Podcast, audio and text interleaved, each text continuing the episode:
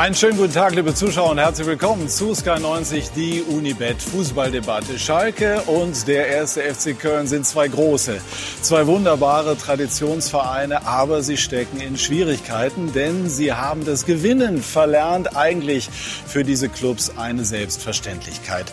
Schalke ist seit unglaublichen 22 Spielen sieglos und der erste FC Köln wartet seit 16 Partien auf einen Erfolg. Gestern gegen die Bayern war das Ende dieser Serie nicht unbedingt zu erwarten. Die Bayern glänzen nicht, aber sie gewinnen. Sie arbeiten ihr Mammutpensum einfach weg. Das sind unsere Themen. Die Bayern in der Mozartstadt. Nach Köln wartet Salzburg. Reise in die Vergangenheit für Bayern-Trainer Hansi Flick und aktuell erfolgreich in Salzburg Sportdirektor Christoph Freund. Er ist heute bei uns zu Gast. Gladbach gegen die Großen. Marco Rose brachte mit der Borussia sogar Zinedine Zidane und Real Madrid ins Wanken nach den Toren von Thuram. Hoffte die Borussia auf einen historischen Sieg, schaffte das das nicht ganz, aber dafür gab es gestern in der Bundesliga gegen Champions League Teilnehmer RB Leipzig einen Sieg. Und Corona, die Folgen für die Bundesliga. Ab Montag wieder ohne Fans. Die Finanzlage vieler Clubs ist sehr angespannt. Die Liga steht vor harten Wochen. Und zu diesem Thema werden wir dann auch Gladbach Sportdirektor Max Eberl hören. Aber nicht nur dazu, sondern auch die sportlich spannende Situation bei der Borussia wird uns beschäftigen. Und Frau Professorin Ulrike Protzer, Virologin, wird uns auch zugeschaltet sein. Damit darf ich Ihnen jetzt unsere Gäste hier bei uns im Studio vorstellen. Lothar Matthäus, unser Sky-Experte hat auf seiner langen Reise durch den Weltfußball auch Station in Salzburg gemacht und zwar erfolgreich wie immer, wurde dort 2007 Meister. Herzlich willkommen, lieber Lothar. Lena okay. Wurzenberger, Bayern-Reporterin bei der Bild-Zeitung und sie meint, Thomas Müller ist die prägende Figur bei den Bayern. Herzlich willkommen, Lena und Christoph Freund, Sportdirektor bei Red Bull Salzburg seit 2015, Gegner der Bayern am Dienstag und, ich glaube, das darf man so sagen, Entdecker von Erling Haaland. Herzlich willkommen, Herr Freund. Danke für War die Geschichte mit Erling Haaland Ihr bisher größter Coup? Ich glaube, der spektakulärste Coup, ja. Also Erling hat natürlich bei uns unglaublich eingeschlagen. Wenn ich mich an die ersten Champions League-Spiele erinnere, es war schon Wahnsinn. Ähm, das Dach war fast weggeflogen bei uns im Stadion und Erling hat es geliebt, ja, diese Show abzuliefern und es hat von Anfang an richtig gut funktioniert und hat ja von der ersten Minute an getroffen und ja, war schon ein richtig cooler Transfer für uns. Ja, wir werden nachher ausführlich darüber sprechen, wie das gelaufen ist. Sie sind gut in Form. Sie haben gestern 5 zu 0 gewonnen gegen äh, Tirol. Sind Sie bereit für die Bayern? Ja, ein ähnlicher Gegner, eine gute Vorbereitung. Na, aber wir sind gut in Form. Wir haben alle unsere sechs äh, Bundesligaspiele bis jetzt gewonnen. Haben auch in der Champions League gute Leistungen äh, gebracht. Leider gegen Atletico dann knapp 3-2 verloren. Aber ja, wir freuen uns jetzt richtig auf Dienstag. Welches Kaliber sind die Münchner? Ich glaube, vielleicht aktuell die beste Vereinsmannschaft der Welt, sind unglaublich konstant, spielen einen attraktiven Fußball, sind extrem äh, gefährlich, schießen immer sehr, sehr viele Tore. Also ich glaube, fast das Beste, was es derzeit gibt. Äh, aber wenn wir Champions League spielen, ja, dann richtig Champions League. So ist es. Dann kommen eben auch mal die Bayern. Lena, entdecken die Bayern im Moment die Schönheit von Arbeitssiegen? Ja, sieht ganz so aus. Also Thomas Müller hat es ja gestern äh, ganz treffend gesagt, das war ein, äh, da musste das Arbeitsschweinchen rauskommen. Ähm, ja, es war nicht schön anzusehen, aber auf der anderen Seite ist der Plan von Hansi Flick aufgegangen. Also ich denke mal, er hat die Priorität Champions League ähm, klar gesetzt. Er hat jetzt sechsmal rotiert im Vergleich zu ähm, zum Spiel gegen ähm, Lok Moskau und ähm, hat auch zwei Spieler geschont mit ähm, Robert Lewandowski und Leon Goretzka.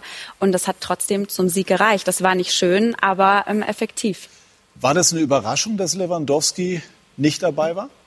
Für die Reporter, die die Bayern regelmäßig begleiten? Ja, eigentlich schon. Also wenn man ihn kennt, weiß man ja auch, dass er ein Typ ist, der eigentlich kein Spiel auslassen will und immer ähm, spielen will.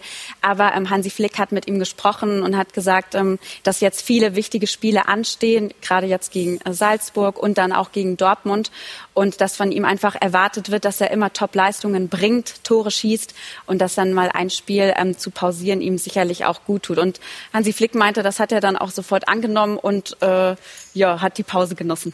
Glauben Sie das, Lothar? Also Lewandowski ist ja so ein Typ, der eigentlich äh, immer spielen, auch durchspielen will. Oder sieht er mittlerweile ein, dass er an dem Punkt ist, wo er vielleicht doch mal das äh, ein oder andere Minütchen abgeben muss? Eine besondere Situation für alle und eben auch für Robert Lewandowski, weil der Kalender in diesem Jahr ist natürlich noch enger zusammen äh, mit, den, mit der Anzahl von Spielen. Er ist ja auch polnischer Nationalspieler. Da kommen auch wieder drei Spiele zusätzlich auf ihm zu im November. Wichtigere Spiele vielleicht oder schwerere Spiele wie das Spiel gestern gegen Köln.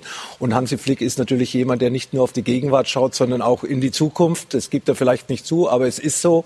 Äh, und äh, trifft natürlich dann auch die Entscheidungen, die er für richtig findet, spricht mit den Spielern. Und ich, äh, daran sieht man auch, dass Robert diese Entscheidung äh, respektiert hat, weil man einfach großen Respekt vor Hansis Arbeit beim FC Bayern hat. Kann man in Prozenten ausdrücken, wie viel dem Bayern ohne Lewandowski fehlt? Äh, viele, viele Tore auf jeden Fall, weil er ist eben derjenige, der jetzt in vier Spielen, der hat ja auch in Hoffenheim nicht gespielt, zehn Bundesligatore gemacht hat. Also sein Bundesligaschnitt liegt zurzeit bei 2,5 und äh, führt äh, mit einigen Toren vor Haaland die Torschützenliste an. Nein, er will natürlich spielen, aber er wird dann auch die Worte des Trainers verstehen und akzeptieren, indem er weiß, was in den nächsten Wochen, es sind ja nur noch englische Wochen eigentlich bis, äh, bis äh, Mai und, ich, und die Bayern gehen ja davon aus, dass sie auch in der Champions League weit kommen, im Pokal. Also ich äh, glaube schon, dass da Hansi Flick die richtigen Entscheidungen trifft, auch wenn es dann teilweise ja nicht dann die Leistung ist, die man vom FC Bayern erwartet. Dann werden eben die Spiele ein bisschen schmutzig gewonnen, ein bisschen mehr mit Arbeit, nicht mehr so glanzvoll, ähnlich auch in Moskau. Aber sie werden gewonnen. Und andere Vereine lassen dann auch in solchen Situationen häufig Punkte liegen. Und das ist ja schon wieder mal eine Qualität, die der FC Bayern hat. Gehen es die Bayern bewusst ökonomisch an oder ergibt sich das jetzt einfach aus der ganzen Anzahl der Spiele? Ja, äh, aus der Anzahl der Spiele und deswegen haben sie ja auch äh, am letzten Transfertag noch mal so drei, vier Transfers durchgezogen. Eben auch die Position von Robert Lewandowski, die eigentlich seitdem Sandro Wagner gegangen ist, nicht doppelt besetzt war, mit Choupo-Moting besetzt, dass sie eben Robert Lewandowski dann diese Auszeiten geben. Mhm. Wer ist der in Österreich so der, der größte Name im Moment bei den Bayern? Ist es am Ende Alaba, weil er Österreicher ist? Ja, natürlich. David Alaba ist äh, Österreicher und eine unglaubliche Karriere beim FC Bayern, eine Weltkarriere. So oft gibt es das nicht von einem österreichischen Spieler. Also der ist schon sehr präsent. Aber natürlich Robert Lewandowski mit seiner Torquote sticht natürlich schon extrem heraus. Das ist auf diesem Level über so einen langen Zeitraum. Er wird immer noch besser, scheint es. Also, ja. ja. Aber Thomas, es gibt viele tolle Spieler. Thomas, Thomas Müller? Müller? ist beeindruckend, finde ich. Ähm, ja, so lange bei den Bayern und ja, es scheint auch so, er wird nicht, äh, nicht äh, schwächer mit dem Alter, also immer besser. Er hat eine unglaubliche Ausstrahlung, unglaubliche Dominanz am Platz. Also schon auch sehr, sehr beeindruckend äh, die Karriere von Thomas Müller und auch aktuell seine Form. 260 Bundesliga-Siege. Damit hat er den Vereinsrekord von Oliver Kahn eingestellt. Viele andere Spieler wären froh, wenn sie 260 Mal in der Bundesliga aufgelaufen wären. Lothar, wie viele Siege? Ich weiß es nicht. Ich habe etwa 450 Bundesligaspiele. Auch genug gewonnen. Ja, aber auch, äh, aber nicht so viel wie, wie, wie äh, Thomas Müller, weil in den fünf Jahren in München-Gladbach ja. waren weniger Siege zu Buche gestanden wie in einer Saison bei Bayern München zurzeit. ja, Bayern München ist so dominant. Die letzten acht Jahre hat man ja, man weiß die Erfolge und äh, natürlich sammeln sich dann die Siege an und äh, Thomas Müller ist ja noch nicht am Ende seiner Karriere. Da kommen ja noch ein paar Jährchen. Also die 300 auf locker, die 350 würde er angreifen und dann irgendwann würde er sagen, jetzt habe ich die Schnauze voll. Meine Bundesliga-Rekord ist äh, Kahn 310. Er hat ja auch für den KSC noch gewonnen. Inwiefern ist Müller jetzt so prägend? Also ich finde, das merkt man jetzt vor allem bei den Geisterspielen. Also er ist das Sprachrohr auf. Also er, er coacht wirklich seine Mitspieler auf dem Platz. Ähm, das ist unglaublich. Also man hört ihn wirklich die ganze Zeit quatschen. Äh, Serge Gnabry hat das gestern ja auch ähm, in einem Interview gesagt. Da wurde er gefragt, warum äh, kann der FC Bayern so gut Geisterspiele? Und dann hat er ganz klar gesagt, na, weil wir Thomas Müller haben. der, der, man hört ihn die ganze Zeit quatschen. Er, er coacht uns die ganze Zeit, gibt Anweisungen. Ähm, Trainer Hansi Flick hat ja auch gesagt, er ist wieder verlängerte Arm, ähm, sein verlängerter Arm auf dem Platz. Also ähm, das ist, der ist immer top motiviert. Man spürt von ihm keinen kein, kein Hauch von Müdigkeit oder dass er irgendwie überspielt ist. Der ähm, ist dann immer noch auch eiskalt vom Punkt gestern, als er den, den Handelfmeter dann auch verwandelt hat. Also der ist wirklich gerade in der Topform, läuft sogar noch mal mehr als ähm, 2017 und 18, ist sogar schneller also als in den letzten drei Spielzeiten. Das ist wirklich Wahnsinn. Ja, man fragt sich, wo er die Luft noch hernimmt, ne? auch noch zum Coachen. Ja, äh, es ist wichtig, dass man solche Spieler hat. Ne? Das ist äh, ähnlich wie in, im Training früher gewesen. Ja, da hast du am Samstag Zuschauer im Stadion gehabt, aber im Training ist bei Bayern München eigentlich immer schon ein bisschen härter her, hergegangen wie bei anderen Vereinen. Da hast du Augendaler gehabt, da hast du, hast du Sir Lörby gehabt, da hast du mich gehabt, hast schon mal die Pfaff gehabt. Und das macht jetzt nicht nur Thomas Müller. Er ist derjenige, den man am hört, aber ein Joshua Kimmich ein Manuel Neuer von hinten mit seiner Art und Weise. Es sind schon einige Spieler da, die eben auch für die Atmosphäre auf dem Platz sorgen, für die Organisation. Und das macht äh, Bayern München so gefährlich. Die Kölner haben sich gestern gut aus der Affäre gezogen. Und dennoch ist es natürlich so, dass sie äh, jetzt seit, äh, ich habe es eben erwähnt, 16 Spielen sieglos sind. Vielleicht können wir gerade mal auf die Zahlen schauen. Die sehen nicht besonders äh, gut aus. Immerhin ist dem FC gestern erspart geblieben ein Debakel gegen die Münchner. Also wie gesagt, das haben sie gestern wirklich gut gemacht. Aber sie sind in einer Krise, denn unter Gistol wurden zuletzt nur sechs von möglichen 48 Punkten geholt. Und sie warten seit acht Monaten auf ein Spiel ohne Gegentor. Und Achtung, das war am 29. Februar ein 3 zu 0 gegen Schalke. So führen sich die Dinge dann zusammen. Wir wollen mal nachfragen in Köln bei unserem Kollegen von Sky Sport News, bei Marco Wiefel, wie die Situation beim 1. FC Köln ist. Schönen guten Morgen, Marco. Kann man die Niederlage von Schönen guten Morgen in die Runde. Hallo. Guten Morgen. Kann man die Niederlage von gestern sogar als Erfolgserlebnis werten?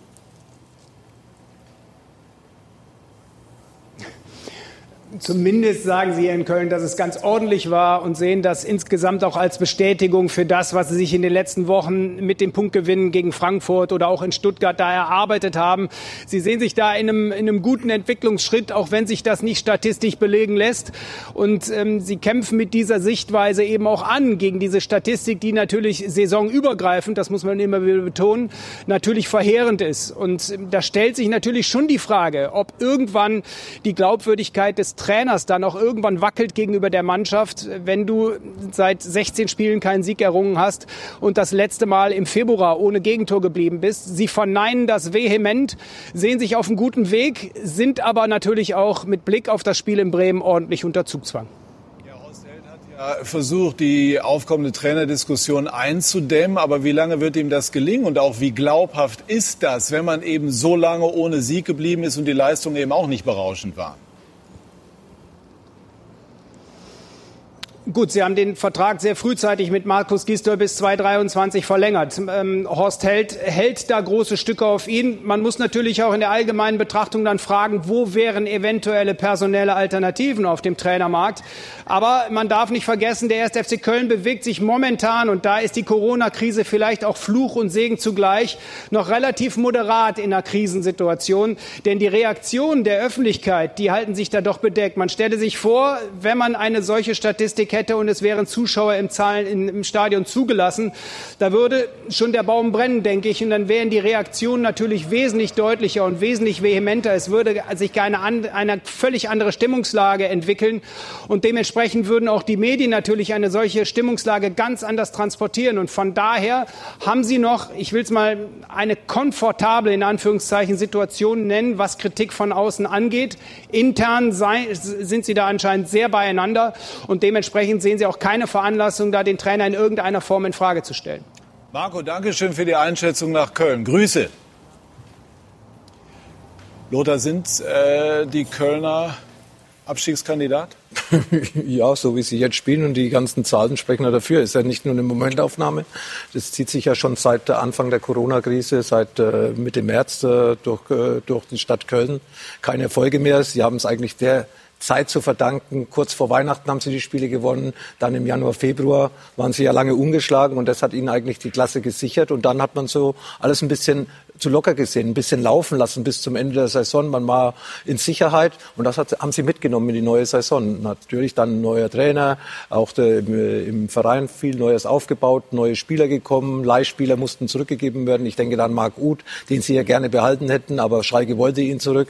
Und dann hat äh, Horst Held seine Kontakte geknüpft, mit Andersen einen neuen Spieler gebracht, Duda einen neuen Spieler gebracht, äh, Wolf jetzt noch zum Schluss geholt. Also da sind schon Bundesliga-erfahrene Spieler gekommen, aber die müssen sich ja auch wieder erstmal mhm. zurecht zurechtfinden in einem neuen Verein. Und äh, das äh, erfordert natürlich auch Geduld. Aber ja, äh, sie sollten jetzt langsam anfangen zu punkten, um da hinten rauszukommen. Wie mutig äh, kann man, darf man, sollte man gegen die Bayern auftreten? Ja, unsere Ausrichtung, Fußball zu spielen, ist einfach sehr mutig. Wir wollen ähm, ja, mutig, aggressiven Fußball spielen, auch mit Pressing und Gegenpressing. Und wir werden äh, auch versuchen, gegen die Bayern mutig zu spielen. Wir wollen unseren Fußball äh, spielen. Wir haben zum Beispiel letztes Jahr in Liverpool 4 zu 3 verloren, haben sehr mutig gespielt, jetzt in, in äh, Madrid gegen Atletico 3 zu 2 verloren. Ja, wir bekommen ein bisschen zu viele Tore, wir schießen auch immer wieder Tore gegen solche Mannschaften und äh, wir wollen auch gegen Bayern mutig spielen. Aber natürlich gilt es, die Balance zu finden zwischen äh, nicht zu mutig und zu offen und trotzdem unseren Fußball auf den Platz zu bringen. Lena, gibt es eigentlich Bewegungen in der Alaba-Geschichte, die irgendwie so unendlich zu werden droht? Naja, also es wurde ja jetzt bekannt, dass die äh, dritte Verhandlungsrunde auch leider gescheitert ist. Ähm, es ist weiter schwierig. Also die Fronten verhärten sich leider immer mehr. Ähm, Ansi Flick hat gesagt, er würde es sich wirklich wünschen, wenn äh, Alaba bleibt und ähm, hofft das auch. Aber ähm, tja, momentan sieht es ehrlich gesagt so aus, als würde das eine richtige zähe Partie noch werden, vielleicht auch wirklich ähm, bis in den April hinein. Ähm, ja, die, die Bayern haben ihm ähm, ein Angebot gemacht, äh, fünf Jahresvertrag. Beim Grundgehalt bleiben sie aber hart, sagen elf Millionen und mhm. mit Bonuszahlungen ähm, von fünf bis sechs Millionen wäre er dann auch im Bereich der Spitzenverdiener.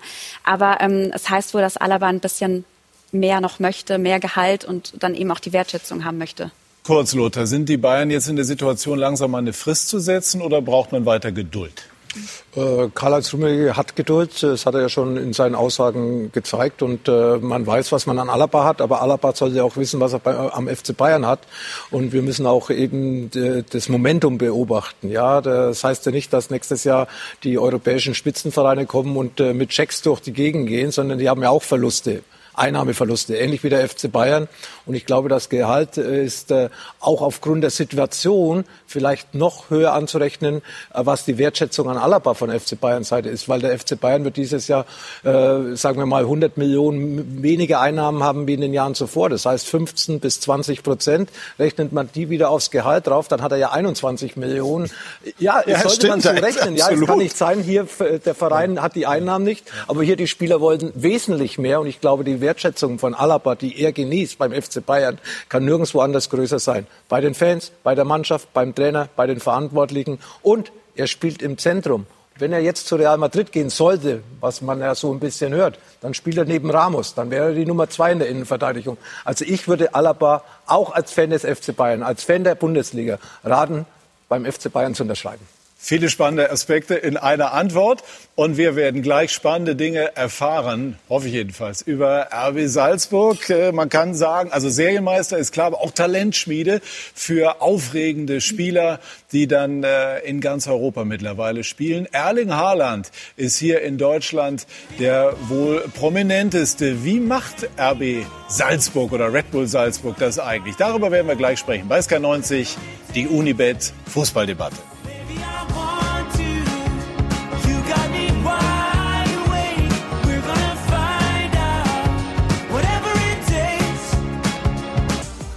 Wir sind zurück bei SK90, die Unibet Fußballdebatte und wollen uns jetzt mit dem kommenden Gegner des FC Bayern in der Champions League beschäftigen, mit Red Bull Salzburg. Es ist Vinko Bicanic ein Erfolgsmodell.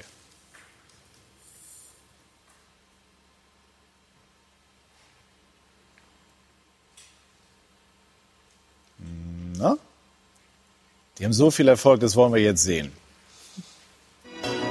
2006 wurde Christoph Freund Teammanager in Salzburg. Dass RB seit gut einem Jahr endlich auch auf der großen Bühne für Furore sorgt, spricht für seine exzellente Arbeit als Sportdirektor. Und aus berufenstem Mund heißt es über Salzburg. Ich glaube, dass es für viele ein, Sprungbrett war. Ähm, Ob es Kevin Campbell war, den ich auch mal ähm, trainieren durfte, oder, oder auch andere, die da einfach ähm, einen, einen großen Sprung gemacht haben. Holland, vorläufig nur der letzte in einer langen Reihe junger Spieler, die Salzburg so regelmäßig wie zuverlässig an größere Vereine liefert. Für 8 Millionen vor gut zwei Jahren aus Dänemark geholt, für 20 Millionen nach Dortmund verkauft, Marktwert heute geschätzt 45 Millionen, wahrscheinlich mehr. So machen sie das seit Jahren in Salzburg. So haben sie einen Manet entwickelt, einen Keita, einen Upamecano, einen Leimer, einen Gulaschi, Die Liste ist endlos. Manet machte noch den Umweg über Southampton und Keita einen über Leipzig. Ein Minamino wechselte schon auf direktem Weg zum großen Liverpool FC, wo man Salzburgs Vorarbeit schätzt. Es ist einfach tolle Arbeit, die da gemacht wird. Das Scouting ist sensationell. Gute Spieler ohne Ende und auch eine ganze Menge erstklassiger Trainer fanden aus Salzburg den Weg in die Bundesliga. Auch zu den Bayern, wo sich Hansi Flick ganz sicher auf das Wiedersehen freut. RB Salzburg, da stehen groß die Namen Mateschitz und Rangnick für Kapital und Philosophie drauf, aber wenn man den Namen hinter einer sagenhaften Transferhistorie sucht, dann findet man Christoph Freund. Wo finden Sie all diese aufregenden Talente, Herr Freund? Ja, wir haben uns äh, diesem Weg, den was wir jetzt seit äh, acht Jahren gehen in Salzburg, wirklich verschrieben und den verfolgen wir konsequent. Wir wollen ein Verein sein, der für junge Talente aus der ganzen Welt eine richtig gute Plattform liefern kann und äh, eine Anlaufstation sind mittlerweile auch ähm, und uns da einen guten Namen gemacht haben. Also wir sind ein, ein gut geführter Verein mit wirklich super Bedingungen, professionellen Bedingungen ein bisschen ruhigeres Umfeld, ein bisschen familiärer. Also es ist nicht so viel Medien ähm, rundherum. Wir können ruhiger arbeiten. Das ist nicht so schlecht. Und die Spieler fühlen sich wirklich wohl, wenn sie jung zu uns kommen. Der Druck ist ein bisschen weniger. Wenn wir sie holen, sind sie noch nicht so bekannt. Wir können mit ihnen in Ruhe arbeiten, ruhiger vielleicht wie in anderen Vereinen und sie dann auch äh, ja, in unserem Sinne entwickeln und in unserer Philosophie ausbilden. Und ja, es macht einfach Spaß, mit jungen Spielern zu arbeiten und immer wieder neue zu entdecken. Und die letzten Jahre haben uns da richtig äh, bestätigt. Kommen Sie denn irgendwann auch an den Punkt, an dem Sie einen Haaland halten können oder einen Sobersloi, einen Ungar, der jetzt im Moment auch äh, dabei ist, sich zu einem internationalen Star zu entwickeln? Ja, grundsätzlich ist es schon unser Ansinnen, dass wir die Jungs äh, zwei, drei Jahre bei uns halten, weil es wichtig ist, dass wir erfolgreich Fußball spielen, dass wir jetzt in der Champions League wieder sind, dass wir da auch äh, gute Spiele abliefern. Denn nur so ist es auch auf Dauer möglich, immer wieder junge Spieler von uns zu äh, begeistern, dass wir international dabei sind, dass wir im Europa League Halbfinale waren, dass wir in der Champions League coole Spiele machen. Und darum ist es wichtig, die Jungs schon eine Zeit bei uns zu halten. Erling war eine Sondersituation, er ist explodiert, er ist durch die Decke gegangen und nach einem halben Jahr oder nach einem Jahr war er auch schon wieder weg und da gab es auch eine Ausstiegsklausel. Das ist auch nicht unser Ziel, dass wir immer mit Ausstiegsklauseln arbeiten.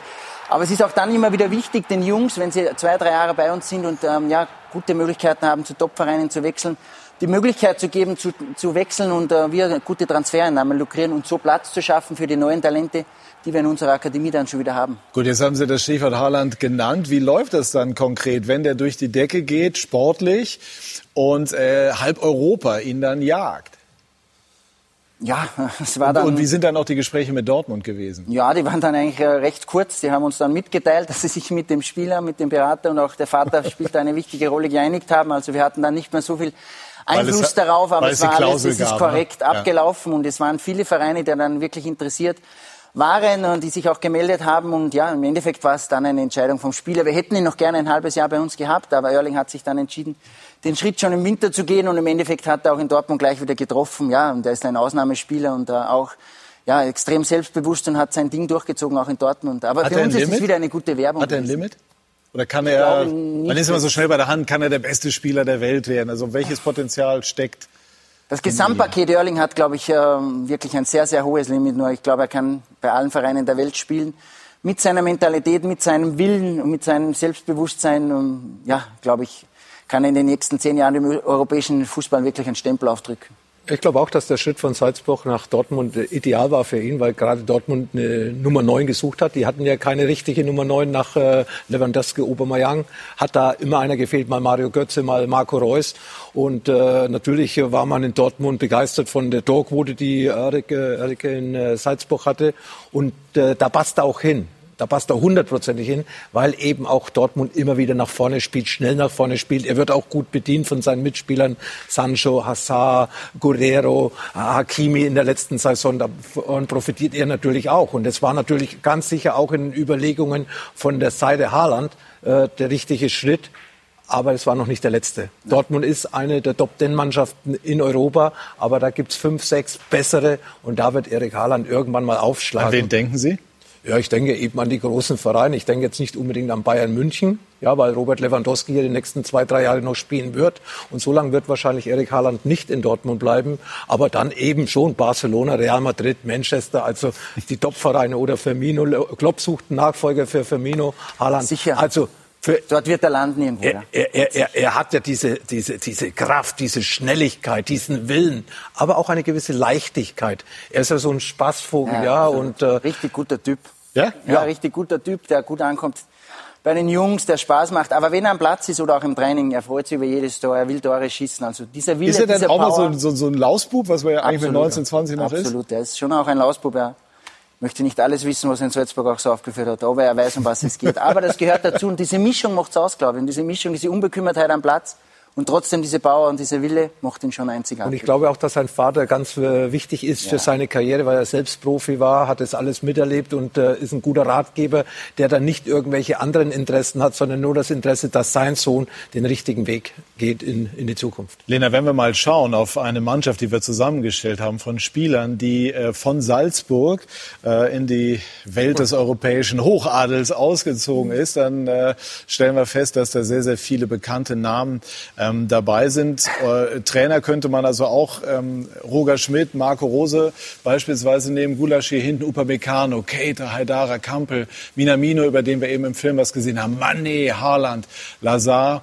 Ähm, Lazaro. Äh, genau, was habe ich gesagt? Lazaro, Lazaro. genau, Lazaro. Und ähm, wo würde ich hatte Hazard im Kopf, aber Lazaro ist gemeint. Man muss äh, vorsichtig Lazaro, sein. Hazard genau. war nie bei uns. Genau. ähm, wo würde so eine Mannschaft spielen? Würde die äh, in der Bundesliga ganz oben angreifen können?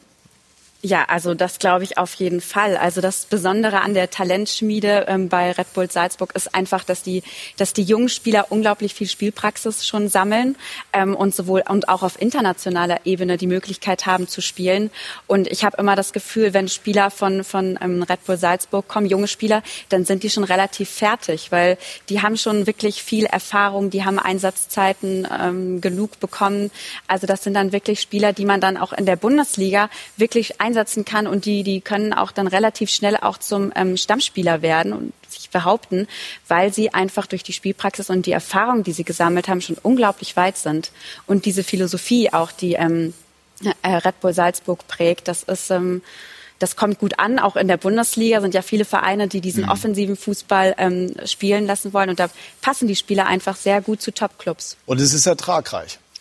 Absolut, so, so finanziert Sagt man so. Nein, so finanziert sich ja auch der Verein. Sie sind unabhängig von Red Bull und das war ja bis vor sieben, acht Jahren, also Christoph weiß es besser wie ich, war es ja nicht der Fall. Und das war ja auch das Ziel von Mateschitz, aber auch vom Verein selbst, dass man äh, unabhängig ist. Und die Erfahrung, wo wo gerade angesprochen ist, ist ja nicht nur auf nationaler Ebene, sondern eben auch aufgrund der Erfolge von, äh, von Salzburg auch auf internationaler Ebene. Sie spielen in den letzten drei Jahren eigentlich eine, eine tolle Rolle im europäischen Fußball als österreichische Mannschaft. Also ich kann mich äh, lange nicht an eine österreichische Mannschaft erinnern, die im Endeffekt so mal im Viertelfinale, Halbfinale gestanden hat. Salzburg schafft es, spielen jetzt auf einmal Champions League. Äh, nicht nur, dass sie österreichischer Meister geworden sind, dieses Jahr mussten sie in die Qualifikation gehen, was sie ja früher häufig nicht geschafft haben. Ja. Man hörte ja. davon. Ne? Und, äh, und das sind luxemburgische Vertreter. Ja, und das zeigt eben, dass dort die Arbeit, die da gemacht wird, hochprofessionell ist und aber auch mit dem Blick nach vorne. Ist das irgendwann ein Modell, das, das sich selber immer wieder neu anstößt, sozusagen? Weil man dann irgendwann eben auch den Namen entwickelt hat, äh, als eine attraktive Adresse zu sein? Ja, wir haben uns jetzt wirklich einen guten Namen gemacht. Das merkt man auch im Markt, wenn man mit äh, Beratern spricht, mit äh, Eltern spricht, mit Spielern. Aber wir müssen mutig bleiben. Wir müssen immer wieder auch Jungs äh, den nächsten Schritt ermöglichen, weil sonst stoppt das Rad irgendwann. Wir müssen immer wieder Platz schaffen, dass wir wieder jungen Spielern die Chance geben, dass sie die Chance haben zu spielen. Und wenn sie mit 17, 18 Jahren wirklich in die Mannschaft kommen, dann sind sie mit 90, 20 Jahren, wie jetzt zum Beispiel auch ein Schobo, bei 50, 60 Spielen auf Profiniveau und internationalen Spiele. Und dann ist es auch für einen anderen, größeren Verein einfacher, diesen Spieler zu holen, weil er hat schon was geleistet. Er ist kein Nachwuchsspieler mehr, er hat schon Erfahrung gesammelt auf dem Niveau. Und das ist wichtig. Und dann sollen die nächsten 17, 18 Jahre wieder nachstoßen. Auch unsere Akademie, die wirklich äh, unglaublich gut arbeitet, ist, für die ist es wichtig, dass wir immer wieder äh, äh, ja, Platz schaffen oben, dass Jungs durchkommen können. Und äh, ja, es macht Spaß und man muss mutig bleiben, dass man nicht verfällt, dass man auch immer wieder Spieler dann abgibt. Es ist nicht immer schön, auch für die Fans nicht immer so nachvollziehbar, warum ist der Erling nicht ein, länger hier, aber ja, im Endeffekt äh, müssen die Nächsten nachkommen. Hast du äh, oder haben Sie den Eindruck, Lena, dass äh, auch Jesse Marsch, der Trainer, der ja auch sehr dynamisch ist, war auch ja. mal bei uns hier zu Gast, auch mal ein Kandidat ist für die Bundesliga? Naja, absolut. Also äh, vielleicht sogar ein Kandidat für Borussia Dortmund, wo er von seiner Spielphilosophie ja auch durchaus hinpassen würde, jetzt wenn der Vertrag von Lucien Favre ähm, im Sommer ausläuft. Also ich habe mal mit Slatko Junusovic äh, über den Trainer gesprochen und dann meinte er, das ist super, wie viel Power und Leidenschaft der mitbringt. Also der schafft es wirklich, die die Spieler heiß zu machen und auch mit seinem ähm, Spielstil passt er zu ganz vielen Bundesligisten. Also na klar, und das haben ja auch schon viele Vereine, äh, viele Trainer von Red Bull Salzburg sind ja dann auch in der Bundesliga gelandet. Mhm. Also nicht nur Spieler ähm, äh, landen in der Bundesliga oder bei Topclubs, sondern auch die Trainer. Ja, Roger Schmidt haben wir genannt, ja. Rose auch, klar. Marco Rose, Roger Schmidt ja. oder auch ein Thomas Letsch jetzt in, ja. in in Holland. Ja, die Hütte macht super Arbeit äh, bei Eintracht auch, Frankfurt. Ja. Äh, wirklich. Absolut. Auch hier ist es so ähnlich wie bei Spielern. Wir wollen junge Trainertalente finden und ihnen dann die Chance geben, bei uns äh, ja, auch Karriere zu machen und dann den nächsten Weg zu gehen. Ähm, gestern war auch interessant bei Gladbach gegen Leipzig. Zum Schluss waren neun Spieler am Platz, die äh, über Red Bull Salzburg den Weg in die Bundesliga geschafft haben. Also man schaut dann schon gerne zu, auch solche Spiele und sieht, wie sich die Jungs entwickeln. Und dann steht noch ein Trainer oder ein ganzes, fast ein ganzes Trainerteam an der Seitenhautlinie. Also ja, die deutsche Bundesliga verfolgen wir dann schon auch sehr intensiv. Wie interessant ist der Name Marsch? Ja, spannend. Äh, ist auch ein Trainer, der Emotionen hat, ja, äh, was man ja häufig, wir haben gerade Dortmund ins Spiel gebracht, äh, was man bei Fabre das eine oder andere Mal vermisst. Äh, Marsch ist ganz sicher ein Kandidat für höhere Aufgaben und ich glaube, da würde auch äh, Salzburg ihm keinen Stein im Weg legen, wie bei den Spielern auch nicht. Das ist eben das Modell, nicht nur auf dem Platz, sondern auch auf der Bank und äh, ja, der Einfluss aus Salzburg tut der Bundesliga gut. Hat schon, jemand, hat schon jemand angeklopft? Bei uns nicht, aber natürlich nimmt man das wahr. Er macht einfach einen richtig guten Job. Wir spielen attraktiven Fußball und er hat viel Power, viel Leidenschaft, ähm, ist ein guter Typ. Also ja, ist schon auch ein sehr interessanter Trainer, glaube ich, für die Zukunft. Und hat Lothar recht, also wenn jetzt äh, ein Club aus der Kategorie Dortmund anklopfen würde, dann hätten Sie Verständnis? Ja, Verständnis. Ähm, wir freuen uns natürlich, dass die Arbeit gesehen wird. Äh, aber wir freuen uns nicht unbedingt, wenn er zu schnell auch wieder weg ist. Aber irgendwann wird Jesse Marsch sicher auch einen nächsten Schritt machen. Aber ich muss sagen, er fühlt sich extrem wohl mit seiner Familie in Salzburg. Er genießt es jetzt wirklich mal hier zu arbeiten, kann sich wirklich auch verwirklichen. Aber schauen wir mal, was die Zukunft bringt. Aber ich glaube, auch er wird eine richtig gute Trainerkarriere machen. Ja. Die Zukunft spannend, aber ganz interessant, hin und wieder, Lothar, auch ein Blick in die Vergangenheit. Ich habe es ja schon angedeutet. Sie haben sich auch sehr herzlich begrüßt vor der Sendung. Sie kennen sich aus früheren Zeiten und das war damals gemeinsam mit, das haben ja gar nicht mehr alle drauf, Hansi Flick und Giovanni Trapattoni. Hansi Flick war nur kurz da. Wie war die Geschichte? Ja, wir waren beide zu kurz da. Es war alles anders geplant. 2006 äh, kam äh, Salzburg auf, äh, auf mich zu und hat mich gefragt, ob ich gerne das Traineramt übernehme. Kurt Jara war vorher der Trainer bei, bei den Salzburgern. Und äh, ja, Franz Beckenbauer war ein bisschen involviert. War Berater von, von äh, Berater, genau. Und äh, ja, dann habe ich einen Cheftrainervertrag unterschrieben und musste natürlich ein Trainerteam und eine Mannschaft zusammenstellen. Also Co-Trainer oder Assistenztrainer würde ich sagen Hansi Flick, weil ich, kann, ich kenne ja Hansi schon seit meiner Zeit, wo wir in München zusammengespielt haben, seit 85. Äh, man hatte dann Hansis Trainerkarriere verfolgen können, Nationalmannschaft, auch vorher schon, äh, wo er gearbeitet hat und jetzt beim Bayern München. Und äh, so war das alles geplant. Äh, Nico Kovac habe ich geholt als äh, Kapitän, äh, dann noch einige andere Nationalspieler aus, aus, aus Serbien, aus, aus Tschechei etc. etc. Und zwei Wochen bevor das Trainingslager beginnt, taucht auf einmal der Name mit Giovanni Trapattoni auf. Ja, und ich dachte, was will er hier? Cheftrainer, Vertrag, verantwortlich bis in die U-Mannschaften, Hansi Flick, Co-Trainer, alles war aufgestellt. Ja, und äh, dann hat auf einmal Giovanni Trapattoni unterschrieben und dann ist alles durcheinander gekommen. Es war kein Cheftrainer mehr Matthäus, es war kein Co-Trainer oder Assistenztrainer Hansi Flick. Es äh, war alles durcheinandergewirbelt und äh, da war Salzburg meiner Meinung nach noch nicht so professionell aufgestellt wie jetzt, nicht so klar. Wir sind zwar Meister geworden, aber im Endeffekt meiner Meinung nach wäre sogar mehr drin gewesen mit den Möglichkeiten, die uns eben Red Bull äh, gegeben hätte. Hansi Flick ist nach zwei Monaten oder drei ja, genau, Monaten. Wie hat er reagiert? Ja, Hansi Flick war natürlich geschockt. Er war im Endeffekt war er da und äh, ist eigentlich irgendwo nicht mehr gebraucht worden, weil, Hans, äh, weil Giovanni Trapattoni auch noch zwei Trainer mitgebracht hat. Also es war ein großes Durcheinander und deswegen war ich für Hansi wirklich froh und glücklich, dass ihn der DFB angerufen hat, in dem Fall Oliver Bierhoff und eben gefragt hat, ob er die Freigabe bekommen könnte von Salzburg. Und ich äh, muss sagen, ich habe mich gefreut für Hansi, dass er weggekommen ist aus diesem Chaos, das damals in Salzburg geherrscht hat. Aber heute ist es anders. Ja. Ja, es ist anders. Äh, der Verein ist auch anders ausgerichtet. Hat sich viel getan in den letzten Jahren und die letzten ähm, ja, sieben, acht Jahre sind wir eigentlich sehr stabil und ja, arbeiten, verlassen unseren Weg auch nicht mehr. Es hat sich da schon sehr viel getan. Wie spannend ist der Name Marco Rose? Ja, ich glaube, sehr spannend. Er macht einen richtig, richtig guten Job ähm, bei Gladbach. Also das ist wirklich bemerkenswert. Jetzt auch gerade gestern hat man ja gesehen, ähm, äh, Leipzig geschlagen. Das war schon auch gut. Ähm, ja, also ich glaube auch, dass äh, um wieder Borussia Dortmund vielleicht ins Spiel zu bringen, aber auch ähm, ein Verein ist, wenn wenn man auf dem Trainermarkt ist, er einer der spannendsten Namen. Er hat allerdings Vertrag bis 2022. Ich glaube, er hat keine Ausstiegsklausel im Sommer, also würde dann auch eine Ablöse kosten. Aber das ist ein guter Typ. Ähm, und er hat bei Borussia Mönchengladbach im Moment einen, einen super Verein. Äh, wie, wie war das mit Max Eberl in den Gesprächen, als äh, Max auf Sie zugekommen ist und gesagt hat, na ja, also Marco Rose könnte schon ganz interessant sein? Ja, bei Marco war es auch so, dass er eine Ausstiegsklausel hatte. Also wir hatten das Heft nicht in der Hand. Aber ja, ich erinnere mich sehr, sehr gerne an die Zeit zurück mit Marco. Er war bei uns lange ähm, Nachwuchstrainer, auch in der Akademie, hat die Youth League gewonnen. Ein unglaublich guter Typ, unglaublich authentisch und ein extrem guter Trainer. Ja, da hat äh, Max Eberl die richtige Entscheidung getroffen. Ja. So ist es. Und jetzt hört Darf Max ich mal ganz Eberl kurz noch dazwischen fragen? Ich weiß, dass München-Gladbach schon ein Jahr vorher an Marco Mhm. Rose interessiert war. War da keine Ausstiegsklausel vorhanden? Nein, Okay, danke. keine Interessanter Punkt. Jetzt haben wir Max Eberl, der schon zugehört hat. Schönen guten Morgen, das kann man schon noch sagen. Max, danke für die Zeit. Wie waren guten Morgen, damals? okay. Ja, genau. Ich habe es ja, ich glaube, vor zwei Wochen schon mal gesagt. So als früherer Student äh, ist die Zeitrechnung so ein Tick anders. Guten Tag. Ähm, wie waren damals die Gespräche mit Christoph Freund? Sehr angenehm. Und äh, ich kann ja Christoph und, und Salzburg nur, nur wirklich auch von meiner Seite ein Riesenkompliment machen, was sie, was sie in den letzten Jahrzehnt äh, für, für einen großartigen Job gemacht haben. Ähm, sie haben eine klare Philosophie, sie haben eine klare Idee. Sie haben mit Liefering eine herausragende Möglichkeit, wirklich so junge Spieler auch zu generieren und so zu entwickeln in, in aller Ruhe. Ähm, gleichzeitig eben auch, auch im Trainer ähm, heranzuführen, den Mut zu haben. Deswegen ähm, die Gespräche mit, mit Christoph waren sehr, sehr angenehm.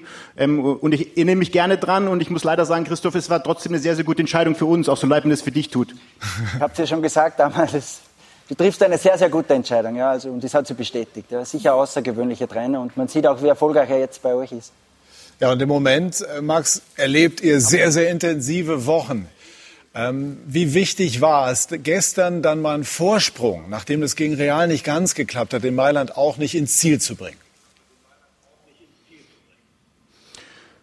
Emotional war es sehr wichtig, ähm, auch die, die Stabilität der Leistung. Ähm, man kann nicht immer Fußball zelebrieren, gerade wenn die Spiele alle drei Tage auf so einem Niveau sind. Ähm, dann geht es auch darum, Ergebnisse zu ziehen. Das haben wir gestern sehr stabil getan. Wir haben natürlich hat Leipzig mehr Torschüsse gehabt, aber wir haben trotzdem nicht viel zugelassen, haben sehr effizient mit unseren Torchancen agiert, haben aus den wenigen, ähm, ich glaube es waren nur drei oder vier, haben wir das unser Tor gemacht. Ähm, das war ein extrem extrem wichtiger Sieg, auch verdienter Sieg aus meiner Meinung, meiner Meinung nach. Und ähm, gerade die Ergebnisse Mailand und Madrid, ähm, wir waren ja dann auch nach den Spielen hin und her gerissen. Auf der einen Seite holst du in Mailand und zu Hause gegen Real Madrid jeweils einen Punkt. Ähm, aber dass wir uns darüber ärgern, zeigt ja auch, wie ambitioniert wir mittlerweile geworden sind. Dass wir eben nicht damit zufrieden sind, einfach gute Ergebnisse zu erzielen, einfach dabei zu sein, sondern wir wollen solche Spiele auch gewinnen. Und wenn wir es dann eben nicht tun, gerade was bei Real eben passiert ist, dann ärgert uns das maßlos. Ähm, und trotzdem haben wir eine sehr, sehr gute Leistung gebracht und haben das jetzt eben, wie gesagt, alle drei Tage zu bringen. Ähm, das schaffen wir gerade und ähm, jetzt hoffen wir, dass die Serie euch weiter, an, weiter anhält. Ja, toll, wie viel Ehrgeiz, wie viel Ambition aus diesen Worten klingt. Wir werden gleich weitersprechen. Max über Borussia Mönchengladbach. Markus Thüram hätte ja beinahe mit seinen Toren schon für einen, kann man schon sagen, zumindest vereinshistorischen Sieg gesorgt. Die Borussia hat es nicht ganz geschafft. Gleich sprechen wir weiter mit Max Eberl. Bei SK90 die Unibet Fußballdebatte.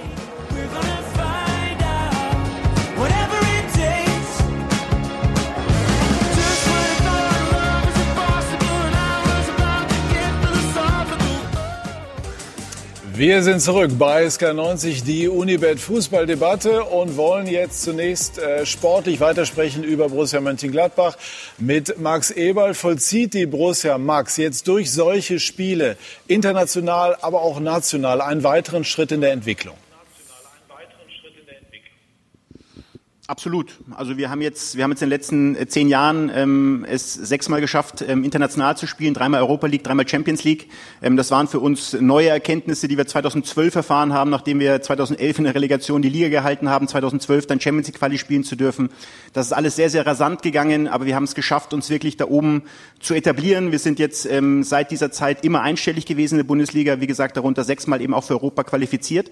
Und natürlich mussten wir uns auch dann weiterentwickeln als Verein. Wir haben Spieler gefunden, die eine, ein nächstes Level erreichen können, ein höheres Level haben.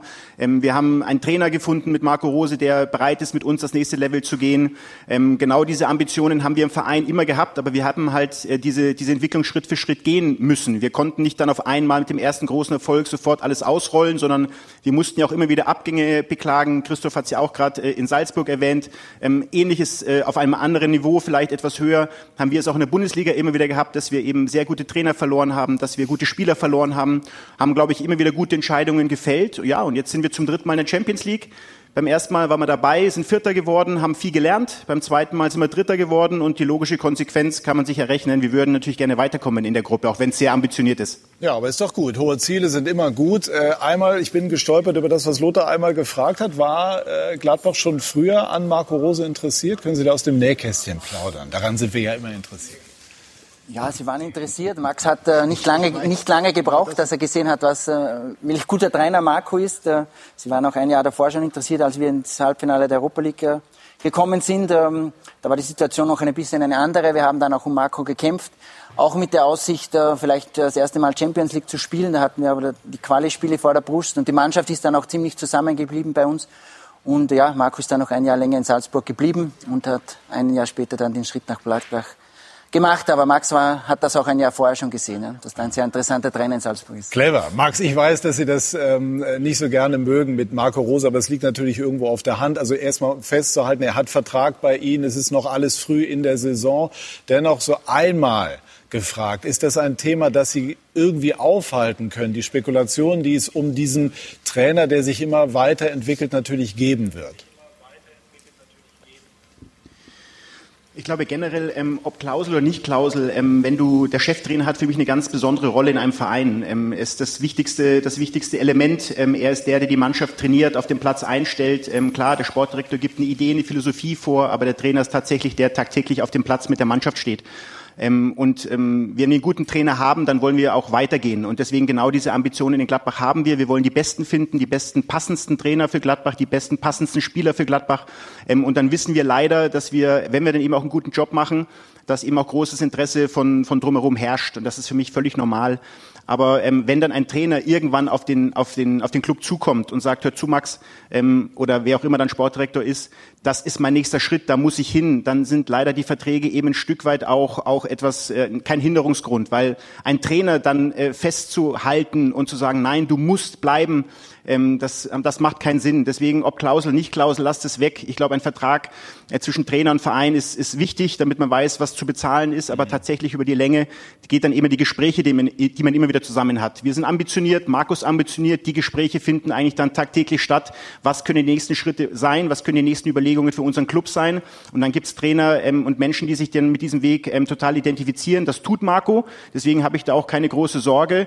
Und ähm, auf der anderen Seite freut mich, wenn natürlich äh, Interesse da ist, weil dann heißt das, dass wir einen guten Job machen. Und Expressis Verbis natürlich gerade äh, Marco Rose. Welcher Spieler könnte bei Borussia Mönchengladbach der, der nächste Akteur sein, der ganz besonders interessant ist? Ist das Zakaria? Ist das Tyram? Ja, Tyram würde ich sagen, ist bestimmt einer, der ähm, interessant sein könnte für einige Clubs. Also klar, wenn man gut spielt dann äh, und äh, oben in der Bundesligaspitze da ist, dann sind natürlich die, die Spieler auch im Schaufenster. Das weiß Max Eberl aber bestimmt. Das sind, das sind schöne, das sind spannende, sportlich interessante Diskussionen. In diesen Zeiten äh, sprechen wir natürlich auch über das, was die Corona-Krise mit uns allen macht, aber jetzt in unserem Fall, in unserer Sendung auch mit dem Fußball. Lothar, wie äh, bewerten Sie die Entscheidung der Politik, den Fußball zwar weiterlaufen zu lassen, den Profifußball, aber eben äh, Zuschauer ab äh, kommender Woche nicht mehr zuzulassen? Das Wichtigste ist, dass er weiterläuft. Ja, Zuschauer waren ja sowieso jetzt nicht so viele in den Stadien. Ich glaube, das kann man verschmerzen. Aber wichtig ist, dass eben der Lockdown ist es weiterhin zulässt, äh, dass die Bundesliga stattfindet. So können wir zumindest die Leute auch zu Hause, die ja jetzt zu Hause bleiben müssen, äh, ihr Deutschland liebstes Kind ins Wohnzimmer zu bringen. Und äh, dort sind sie ja dann eigentlich nur in kleinen Gruppen beziehungsweise mit der Familie oder mit den engsten Angehörigen. Und ich glaube, dass die Entscheidung ein, ein, ein sehr guter Kompromiss ist, sowohl in der, in der, für die Corona- Geschichte als eben auch für die Bundesliga, weil Fußball gehört einfach in Deutschlands Haushalte gesendet und wir sind ja froh, dass wir auch weiterarbeiten dürfen hier bei Sky. Ähm, so ist es und äh, wir wollen das äh, mit Max Eberl natürlich auch unter den wirtschaftlichen Aspekten diskutieren, aber auch mit Frau Professorin Ulrike Protzer, Direktorin des Instituts für Virologie an der Technischen Universität, sozusagen unter den äh, medizinischen Aspekten. Einen schönen guten Tag, Frau Professorin. Danke, dass Sie sich die Zeit nehmen. Wie ernst ist die Lage im Moment? Ich glaube schon tatsächlich ernst. Ich war ja eine ganze Weile relativ entspannt, als ich gesagt habe, es ist noch keine zweite Welle. Aber jetzt sind die Zahlen so angestiegen, dass man sagen muss, wir sind wirklich im exponentiellen Anstieg. Wir haben relativ kurze Verdopplungszeiten der Zahlen und jetzt muss man was tun. Die Kanzlerin hat die Maßnahmen als angemessen bezeichnet, als geeignet, auch als erforderlich. Äh, teilen Sie diese Einschätzung? Erforderlich auf jeden Fall. Angemessen angesichts der Lage denke ich schon, aber da bin ich nicht die Richtige, um das zu beurteilen. Und die Maßnahmen, die getroffen wurden, sind, glaube ich, schon gut überlegt worden. Man hat halt versucht, möglichst viele Bereiche weiterlaufen zu lassen und trotzdem das Ziel zu erreichen. Und was wir erreichen müssen, ist einfach eine 70-prozentige Reduktion der Übertragungen. Das heißt, alle Kontakte auf 30 Prozent runterfahren und damit Übertragungsmöglichkeiten. Denn der Mensch überträgt es ja. Ja, es kann nur durch Kontakt von Mensch zu Mensch wirklich übertragen werden. Im Hinblick auf den Fußball, über den wir in dieser Sendung sprechen, ist natürlich die Fragestellung auch die, dass eben keine Zuschauer mehr ähm, ins Stadion dürfen. Es gibt Äußerungen zum Beispiel von Herrn Watzke, das ist der Chef von Borussia Dortmund, der gesagt hat, äh, der Fußball sei aber kein Treiber der Pandemie gewesen. Wie schätzen Sie das ein? Der Fußball unter den Maßnahmen, wie wir momentan durchgeführt haben, war kein Treiber der Pandemie mehr. Aber man darf nicht vergessen, der große Ausbruch in Italien war ja allerhöchstwahrscheinlich durch ein Fußballspiel in Bergamo initiiert worden. Also ich glaube, unter den Vorsichtsmaßnahmen, die man getroffen hat, muss man sagen, war es kein Treiber mehr. Aber genau deshalb ist, denke ich, ja auch die Entscheidung, man lässt den Fußball so weiterlaufen. Mhm. Es gab, da haben wir in der vergangenen Sendung drüber gesprochen, so Verwirrung um diverse Tests, auch beim FC Bayern. Ein Spieler Serge Gnabry war zunächst positiv getestet, mehrfach negativ. Wie erklärt sich das fachlich? Es gibt verschiedene Erklärungsmöglichkeiten. Zum einen ist der Anstieg der Kurve, wann man positiv wird, der sehr steil und die Zeit, wo man hoch positiv ist, die ist auch nur beschränkt. Und man muss jemanden natürlich genau in der Phase erwischen, um ihn dann auch wirklich positiv testen zu können. Der zweite Punkt ist immer die Frage, wie empfindlich ist ein Test, den ich mache? Und wie spezifisch ist er? Ich weiß jetzt nicht genau, welcher Test bei Herrn Knabri gemacht wurde, ähm, aber es gibt die PCR-Teste und die sind schon sehr sensitiv und auch sehr spezifisch. Und dann gibt es die Antigen-Teste, die sind weniger empfindlich und auch weniger spezifisch. Deswegen müssen sie auch immer noch mal mit einer PCR bestätigt werden. Wenn das jetzt also so ein Antigentest war, dann könnte man das ganz gut erklären. Ein zweiter Grund, den darf man aber auch nicht vergessen.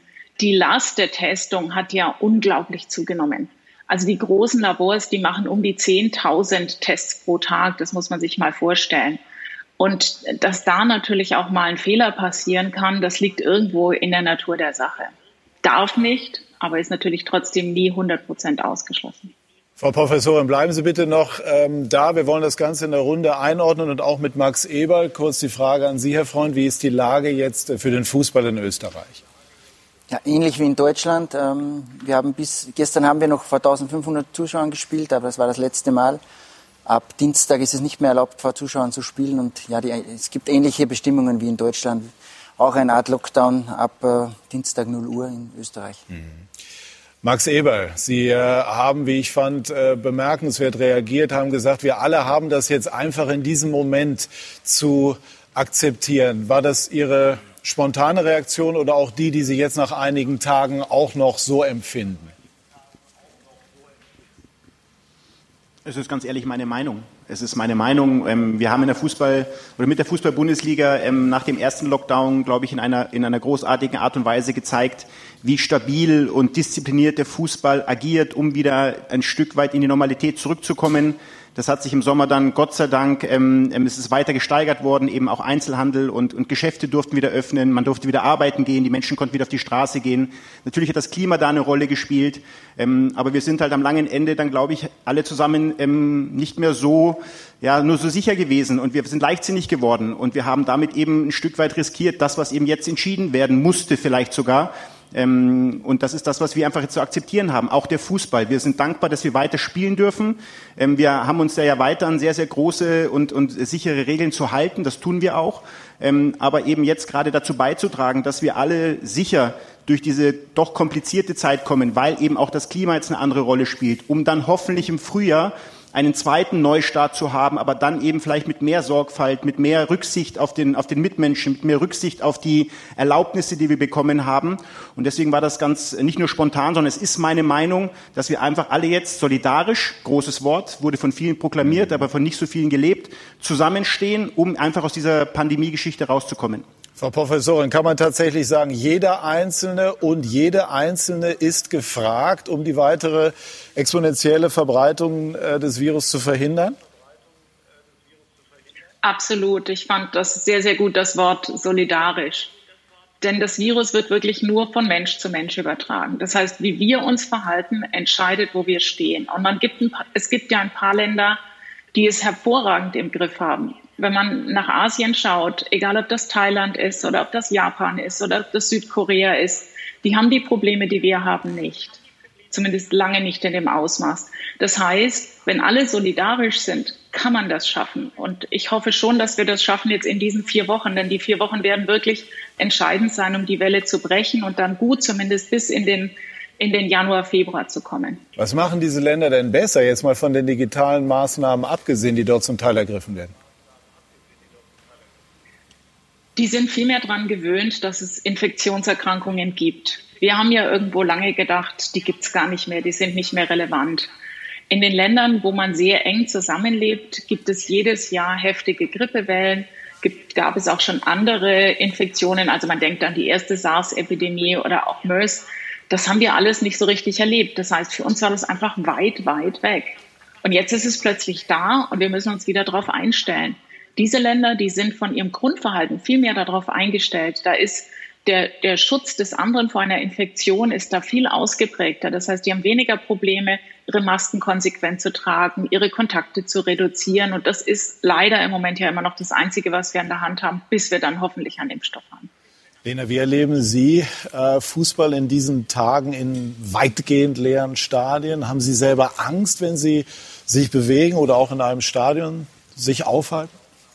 Nein, also Angst äh, spüre ich gar nicht. Ähm, es ist natürlich, ich glaube, jeder Fußballfan kann mitfühlen, total komisch, wenn beim Torjubel hört man nichts, es ist still. Ähm, das ist natürlich schon, ja, einfach was ganz anderes. Aber ich glaube, es ist jetzt in der jetzigen Situation, ähm, da bin ich ganz bei, bei Lothar, ist das jetzt auch vernünftig, ähm, so zu handeln. Ähm, natürlich äh, glaube ich, dass die Hygienekonzepte der Vereine auch wirklich gut sind. Jetzt für den FC Bayern, der hatte jetzt noch gar kein Heimspiel ähm, vor Zuschauern, mhm. ist das jetzt natürlich irgendwie besonders bitter jetzt auch gewesen. Ähm, aber ähm, ich glaube, es ist jetzt in der jetzigen Situation nur konsequent, es so zu machen. Ähm, auch wenn man sagen muss, dass ja ähm, in Deutschland jetzt zumindest ähm, von keinem Fall jetzt äh, berichtet wurde, dass ähm, ein Fußballfan sich angesteckt mhm. hat und äh, mit Corona. Ähm, und das zeigt ja auch, dass die Hygienekonzepte gut sind und funktionieren. Max, ähm, Hans-Joachim Watzke hat gesagt, die finanzielle Lage, das hat er allgemein betrachtet, sei ein Albtraum. Wie, wie schätzen Sie das ein?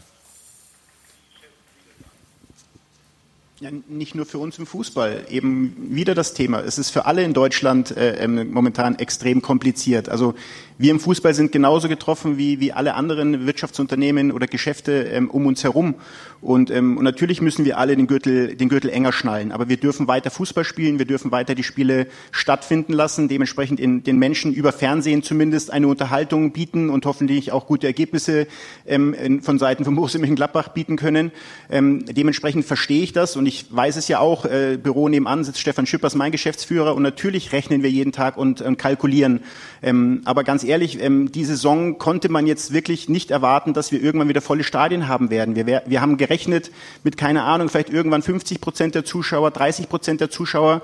Jetzt ist es eben aufgrund der, der Aktualität so, dass wir wieder auf Null fahren müssen. Okay, dann müssen wir wieder neu rechnen. Ähm, das ist gerade die Aufgabe, die wir, die wir als Verein, als Geschäftsführer zu tätigen haben. Das ist kompliziert. Wir haben momentan relativ wenig äh, mit Fußball zu tun, sondern viel mit Zahlen oder Gesundheitsamt und Ordnungsamt. Aber das ist nun mal die Aufgabe, die sich uns jetzt gerade stellt und die versuchen wir bestmöglich zu lösen, um dann eben als Gesellschaft, wir mit unserem kleinen Bereich, aber die Gesellschaft in, in, als Gruppe durchzukommen, um dann eben ähm, vielleicht wieder im Sommer, wenn eben neue Möglichkeiten da sind, wenn vielleicht das Verantwortungsgefühl da ist, wenn eben hoffentlich ein Impfstoff, ich weiß nicht, wann er kommt, da müssten vielleicht die Frau Virologin mal fragen, wäre auch interessant, wann das so sein wird, ähm, dann wieder in eine neue Normalität zurückzukommen und hoffentlich dann eben auch die Lücken, die sich jetzt oder die Löcher, die sich jetzt da aufgetan haben, dann wieder zu stopfen. Ja, dann äh, gebe ich die Frage gleich mal weiter. Nach dem, was ich verfolge, gibt es ja diverse, durchaus ganz zuversichtlich stimmende äh, Stränge in der, in der äh, Erforschung eines potenziellen Impfstoffs. Ähm, und, und, mir ist völlig klar, dass Sie jetzt keinen Zeitpunkt benennen können. Aber sind Sie da zumindest gedämpft zuversichtlich? Ich bin da schon zuversichtlich. Also wenn man sich die Daten anschaut, die es bisher gibt, und da gibt es natürlich jetzt jede Menge Daten, sogenannte präklinische Daten aus Tiermodellen, wo man genau nachgucken kann, sind die geschützt nach einer Impfung, ja oder nein. Das sieht sehr gut aus. Dann geht man ja in die verschiedenen Phasen der klinischen Testung.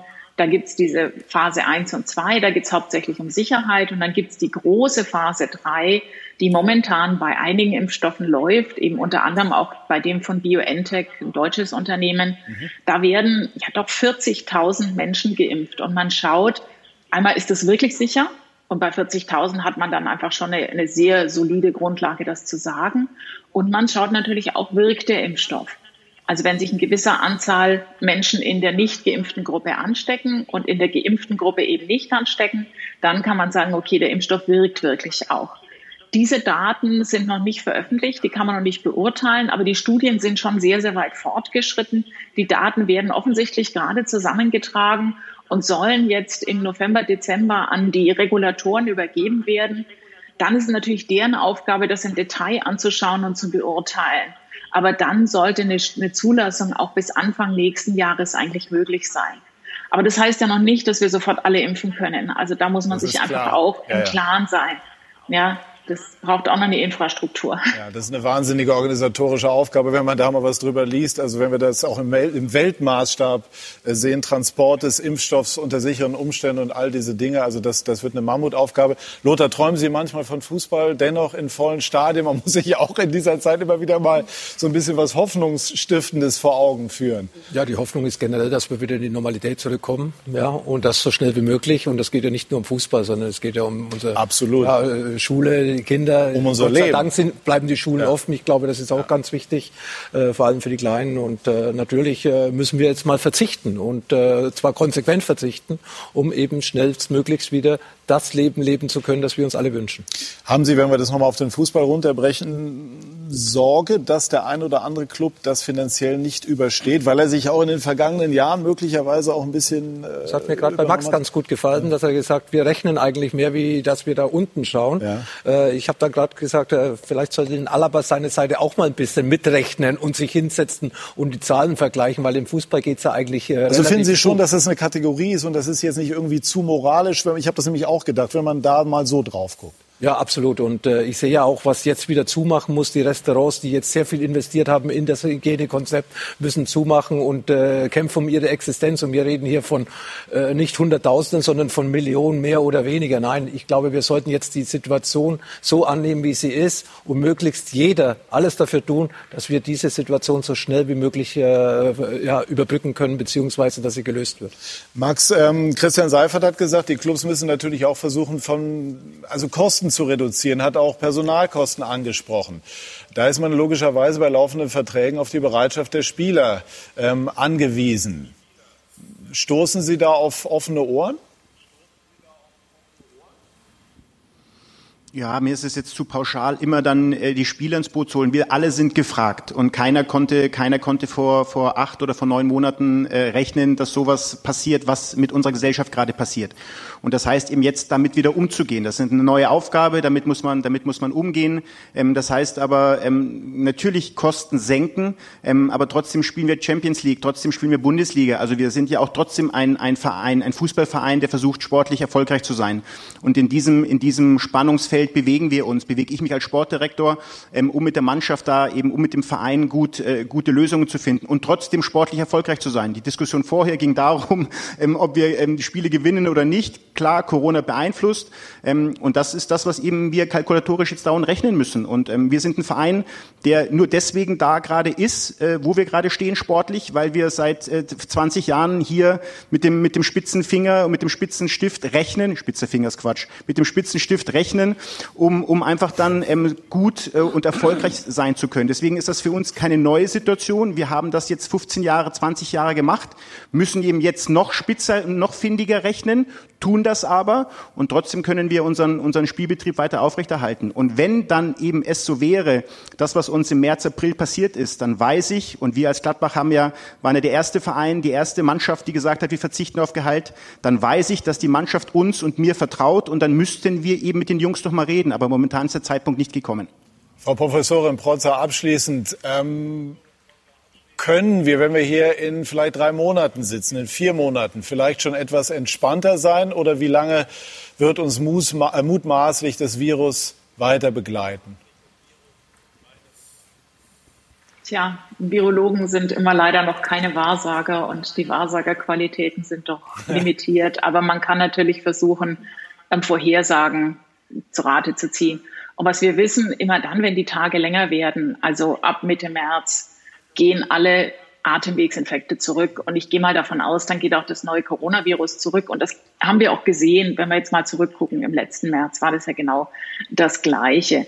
Das heißt nicht, dass man da überhaupt nichts mehr tun muss und dann unvorsichtig werden kann. Beispiel Amerika hat uns gezeigt, das funktioniert nicht. Aber dir wird uns auf jeden Fall dass, dass die klimatische Veränderung Richtung Sommer wieder entgegenkommen. Und dann, wie gesagt, die große Hoffnung, dass wir halt dann doch im Frühjahr anfangen können zu impfen, die Risikogruppen zu schützen. Und das hilft uns dann natürlich auch einfach, ja, ein bisschen lockerer damit umzugehen.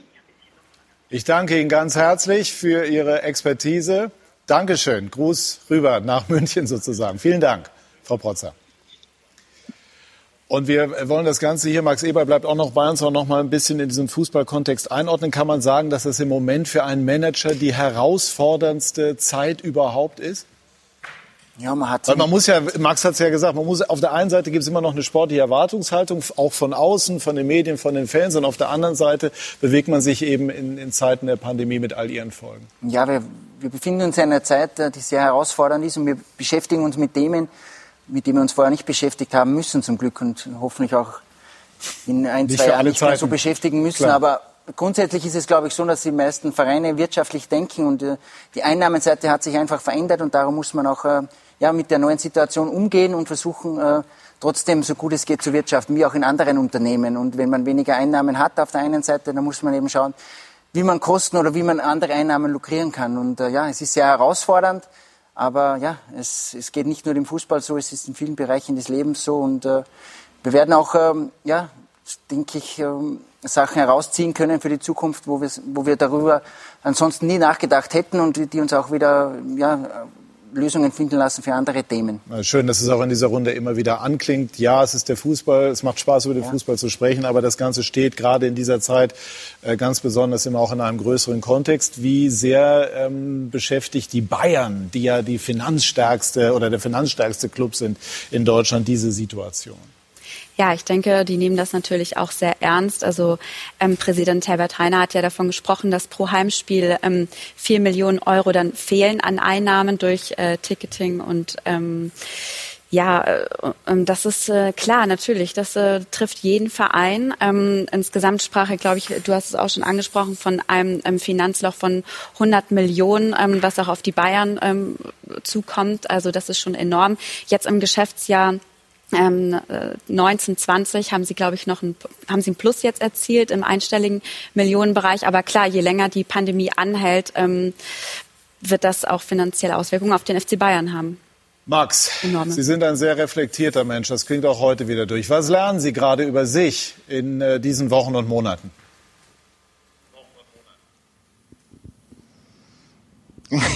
Ich muss fairerweise sagen, also da, danke fürs Kompliment erstmal, aber momentan, ich habe gar keine Zeit, über mich selber nachzudenken, weil so viele, so viele Aufgaben sind, so viele Spiele, die wir zu spielen haben.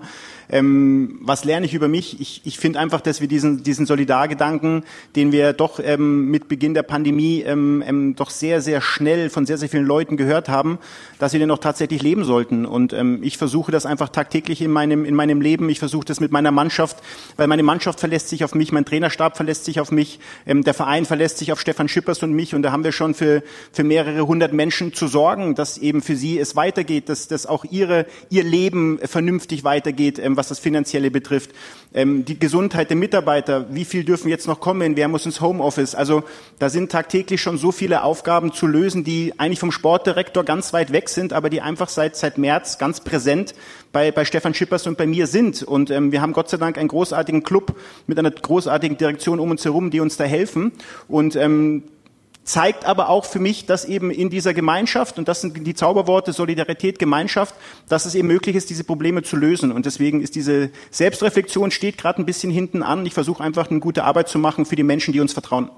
Kurz und knapp, wird die Bundesliga diese Krise überstehen und auch jeder Verein, der im Moment im Profifußball unterwegs ist? Gut, ich kann jetzt nicht für jeden Verein sprechen. Ich kann nur sagen, dass jeder Verein darunter leiden wird. Das wird definitiv so sein. Ähm, ich kann äh, für Borussia Mönchengladbach sprechen, dass wir natürlich auch mit einem oder vielleicht sogar zwei blauen Augen ähm, daraus kommen, aber wir kommen raus. Ähm, das ist, äh, das ist sicher. Und wie dann die Entscheidungen für die Zukunft anstehen, das muss man einfach sehen. Wir haben es im Sommer schon erlebt, um auf die Thematik Kosten und Einnahmen, Ausgaben zu kurz zu kommen. Wir sind in die Champions League gekommen, wir haben eine herausragende Saison gespielt und trotzdem haben wir in Anführungsstrichen nur zwei Leihgeschäfte gemacht. Da sieht man, wie wir in Gladbach arbeiten, wie wir es immer getan haben. Ähm, und dementsprechend ähm, werden wir ein, zwei blaue Augen bekommen, aber wir werden es schaffen. Sehr schönes Schlusswort. Dankeschön, Max Eberl. Grüße nach ähm, Mönchengladbach Dankeschön. und wir werden uns gleich nochmal dem äh, originär Sportlichen zuwenden, nämlich der Situation Lothar bei Borussia Dortmund. Lucien Favre, früherer Gladbacher Trainer, ist ja bei den Brussen und gerade jetzt vermittelt er den Eindruck, äh, dass er den Klopp in sich entdeckt. Denn Lucien Favre erleben wir im Moment so emotional wie eigentlich noch nie gesehen. Gleich mehr dazu bei Sky 90, die Unibet Fußballdebatte.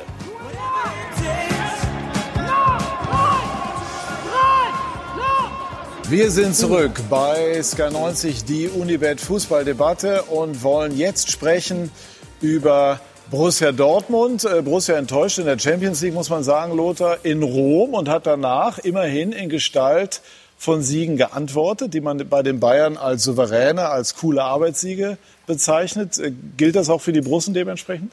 Ja, sie haben äh, das Derby gewonnen gegen Schalke, jetzt in Bielefeld 2 zu 0 gewonnen, auch ein, auf einige Spieler verzichtet, eben aufgrund äh, der nächsten Wochen, die auf sie warten, auch vor allem das äh, wichtige Champions League-Spiel gegen Brücke jetzt. Und äh, ja, sie, sie sind punktgleich mit Bayern München. Äh, sie haben in der Champions League okay den Ausrutscher in Rom gehabt. Die Spieler haben sich zusammengerissen, haben äh, mit Leistungen, mit Ergebnissen wieder das ein bisschen gerade gerückt. In der Champions League eben dann das Heimspiel gewonnen, sind auf Kurs. Im Endeffekt mit einem Ausrutscher in Rom. Andererseits wird natürlich gerade bei solchen Vereinen wie Dortmund immer diskutiert, wenn man äh, so das eine oder andere Spiel verliert, so auch ein bisschen abgibt wie in Rom die erste Halbzeit, dann wird äh, auch meistens schon über den Trainer nachgedacht, weil eben auch sein Vertrag ausläuft Ende dieser Saison. Und äh, das sind natürlich alles Störgeräusche, die ein Verein und eine Mannschaft gar nicht braucht. Ja, also äh, ich habe es ja vorhin auch schon angesprochen mit der ähm, Trainerdebatte, die bei Borussia Dortmund auch einfach ansteht. Es bleibt abzuwarten, ob das auch vielleicht eine Unruhe reinbringt. Also wie gesagt, äh, punktgleich mit den Bayern. Sie sind auf Kurs und haben auch wirklich ein, eine gute Mannschaft zusammengestellt. Ähm, aber ähm, man merkt auch bei, bei Favre, er macht auch immer wieder Baustellen auf, die unnötig sind. Zum Beispiel die Torwartdebatte. Äh, das, äh, damit habe ich zum Beispiel auch überhaupt nicht gerechnet, kann es überhaupt nicht nachvollziehen. Und ähm, ja, es bleibt abzuwarten, was äh, wie Er ist ja, glaube ich, aber manchmal auch stur. Ich glaube, er hm. sieht das Thema gar nicht und sieht aber auch nicht ein, ein Thema zu erklären, das für ihn im Grunde genommen gar nicht da ist. Ja, ich glaube, Kommunikation ist ja auch nicht seine größte Stärke. Er ist ein äh, unheimlich guter Fußballlehrer, aber ähm, manchmal hat er ja ähm, einfach in der hm. Kommunikation nach außen ein paar Probleme und ja. Sehr sympathischer Typ übrigens, wenn man ihn auch in Interviews erlebt, nur um das, das auch mal einzuflechten. Ja. Und dass er in der Entwicklung von Fußball dann große Qualitäten hat, ist völlig unbestritten. Glauben Sie von außen, dass es auf einen Zweikampf zwischen Dortmund und Bayern, die beiden spielen ja am kommenden Wochenende gegeneinander, hinausläuft oder dass RB bzw. Gladbach oder Leverkusen eingreifen können? Ich sehe eigentlich Bayern ähm, einen Schritt vor allen anderen fast. Äh, sie sind so konstant, auch von, von der Kaderstruktur und auch wie, wie Hansi Flick das jetzt führt, das extreme Ruhe. Ähm, aber ich glaube, Dortmund, Leipzig, äh, Gladbach, Leverkusen, ja, die, die können schon mitmischen und man wird sehen, wie lange sie dann wirklich oben dran bleiben. Aber diese, diese vier Mannschaften haben alle sehr, sehr hohe Qualität. Da wird es darauf ankommen, wer richtig in einen guten Lauf kommt, wer Ruhe bewahrt und wer auch diese intensive Zeit mit so vielen Spielen am besten äh, überbrückt und, und trotzdem viel Energie für die Bundesligaspiele aufbringen kann. Ich habe eben gesagt, Lothar Favre hat den Klopp in sich entdeckt. Also er war ja äh, in der Champions League für seine Verhältnisse ein Vulkan geradezu. Äh, kommt das noch zur rechten Zeit? Also hat er noch eine echte Chance, den Job in Dortmund über die Saison hinaus zu behalten, nach Ihrer Einschätzung? Ja, wenn er das Triple holt, auf jeden Fall. Aber dann wird er wahrscheinlich selber aufhören. Aber sagen, wie hoch ist die Wahrscheinlichkeit, dass das gelingt? Also ich glaube, ja. dass die Ehe von Favre mit Borussia Dortmund äh, spätestens Ende der Saison enden wird, weil es gibt einfach äh, zu viele Diskussionen, nicht nur in der Gegenwart. Das hat es ja schon in den letzten ein, eineinhalb Jahren gegeben. Deswegen wird ja auch sehr viel spekuliert, äh, wer könnte der Nachfolger werden. Und äh, ich äh, glaube, und man hat ja auch das Zeichen nie gesetzt, dass man mit Favre sich hingesetzt hat, um über 21 zu verlängern. Und das sind für mich dann Zeichen, dass es eher auf Abschied steht. Mhm. Ja, also das sehe ich genauso. Ich glaube auch, dass ähm, die Zusammenarbeit im Sommer zu Ende gehen wird. Spätestens im Sommer, wer weiß, was, was jetzt noch die Zukunft bringt. Aber ähm, ich glaube auch, also Favre sagt man ja immer so ein bisschen nach, dass er in der Kabine auch nicht so die Stimmung ähm, entfachen kann. Jetzt klar erleben wir ihn an der Seitenlinie mal ein bisschen anders, aber das fehlt ihm immer so ein bisschen. Ähm, und äh, die entscheidenden Spiele konnte er leider auch nie gewinnen. Also er ist zwar auf dem Papier der, der beste Dort Dortmund-Trainer, holt, glaube ich, im Schnitt 2,15 Punkte. Ja, wir haben auch Zahlen dazu hm. vorbereitet. Hat er, ja, ja, absolut. Aber es fehlt halt so dieser, dieser Titel, an dem man das dann äh, genau. alles festmachen kann. Ne? Hat jetzt auch in Bielefeld das erste Mal seit 21 Jahren gew äh, gewonnen, fünfmal zu null gespielt. Also die Zahlen sind gut, aber der Eindruck, den man eben auch immer wieder hat, dass in den Spielen, wo es dann wirklich drauf ankommt, die Mentalität, Achtung, dann nicht immer so ist, wie man sich das eigentlich wünschen würde. Ja, genau so ist es. Und ähm, ja, vielleicht äh, wünscht sich da Borussia Dortmund ähm, jemanden, der ein bisschen selbstbewusster auch in der Öffentlichkeit ähm, dasteht, vielleicht noch ein bisschen ja präsenter dann auch ist. Und äh, ja, deswegen glaube ich auch, dass es im dann zu Ende geht. Lothar, was ist denn der Grund nach Ihrer Einschätzung dafür, dass Favre jetzt so auftritt? Er hat im Interview am Mittwoch gesagt, ich bin eigentlich immer so, ihr habt es bisher nur nicht so mitbekommen. Ich habe es mal mitbekommen, ähnliche Diskussion vor vier, fünf Monaten auch. Dann war zwei, drei Spiele am, am, am, am, am, am Platz gestanden, also an der Seitenlinie gestanden und hat im Endeffekt auch äh, gestikuliert und hat, äh, ist lautstark geworden. Und jetzt, wo keine Zuschauer hört, hören wir natürlich über Mikrofone alles. Und er ist jetzt aufgewacht äh, gegen Brücke, auch in Bielefeld hat man ihn gesehen, aktiver, wie man ihn normalerweise kennt.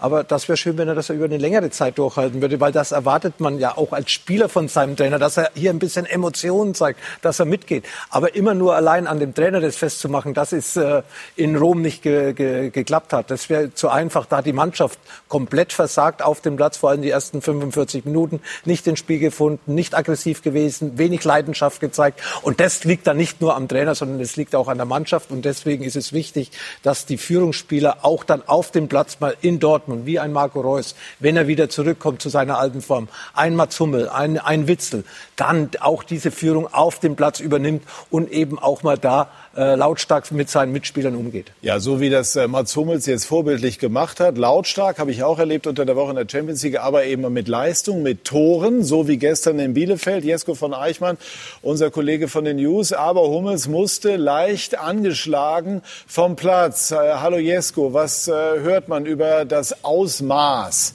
der Verletzung?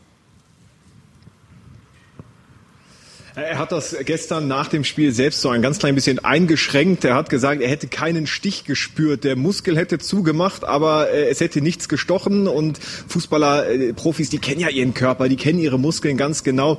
Das äh, deute ich schon als leichte Entwarnung. Er hat aber im gleichen Atemzug auch gesagt, hey, das wird knapp bis Mittwoch gegen Brügge. Und ich kann mir vorstellen, dass wenn sie einen Countdown haben, der auch eher gern Samstag geht, wenn es gegen die Bayern geht. Er war heute auch hier, ist reingefahren, hat sich behandeln lassen, hat dann auch noch noch mal kurz auf den Trainingsplatz geguckt mit äh, seiner äh, doch ziemlich gut zu sehenden Jacke. Er lief auch, wenn ich das aus der Entfernung interpretieren durfte, er lief ganz normal rund. Ich kann mir schon vorstellen, dass es kein Riss ist, nichts Ernstes, aber sie werden drum kämpfen müssen, ihn einzusetzen. Noch ein Wort vielleicht zu Lucien Favre, den habe ich heute auch beim Training noch mal beobachtet.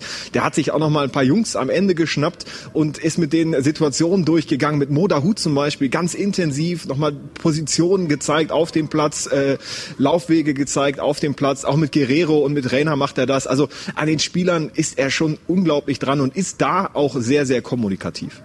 Ähm, hat er sich denn jetzt in irgendeiner Form bewusst mal was anderes überlegt? Oder würdest du auch sagen, also das, was wir jetzt von ihm sehen, ist eigentlich bei ihm auch durchaus normal, nur sonst nicht so aufgefallen?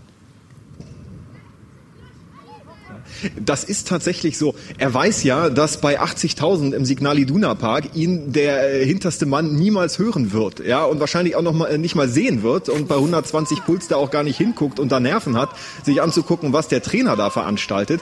Nur äh, gegen Zenit hatte er halt äh, die Ruhe, ne, und dann auch wirklich dem hinterletzten Spieler noch mal seine klaren zwei Meter äh, weiter nach vorne hinzurufen. Aber war ja und deswegen hat er das auch genutzt. Das ist ja schon seit, seit März so.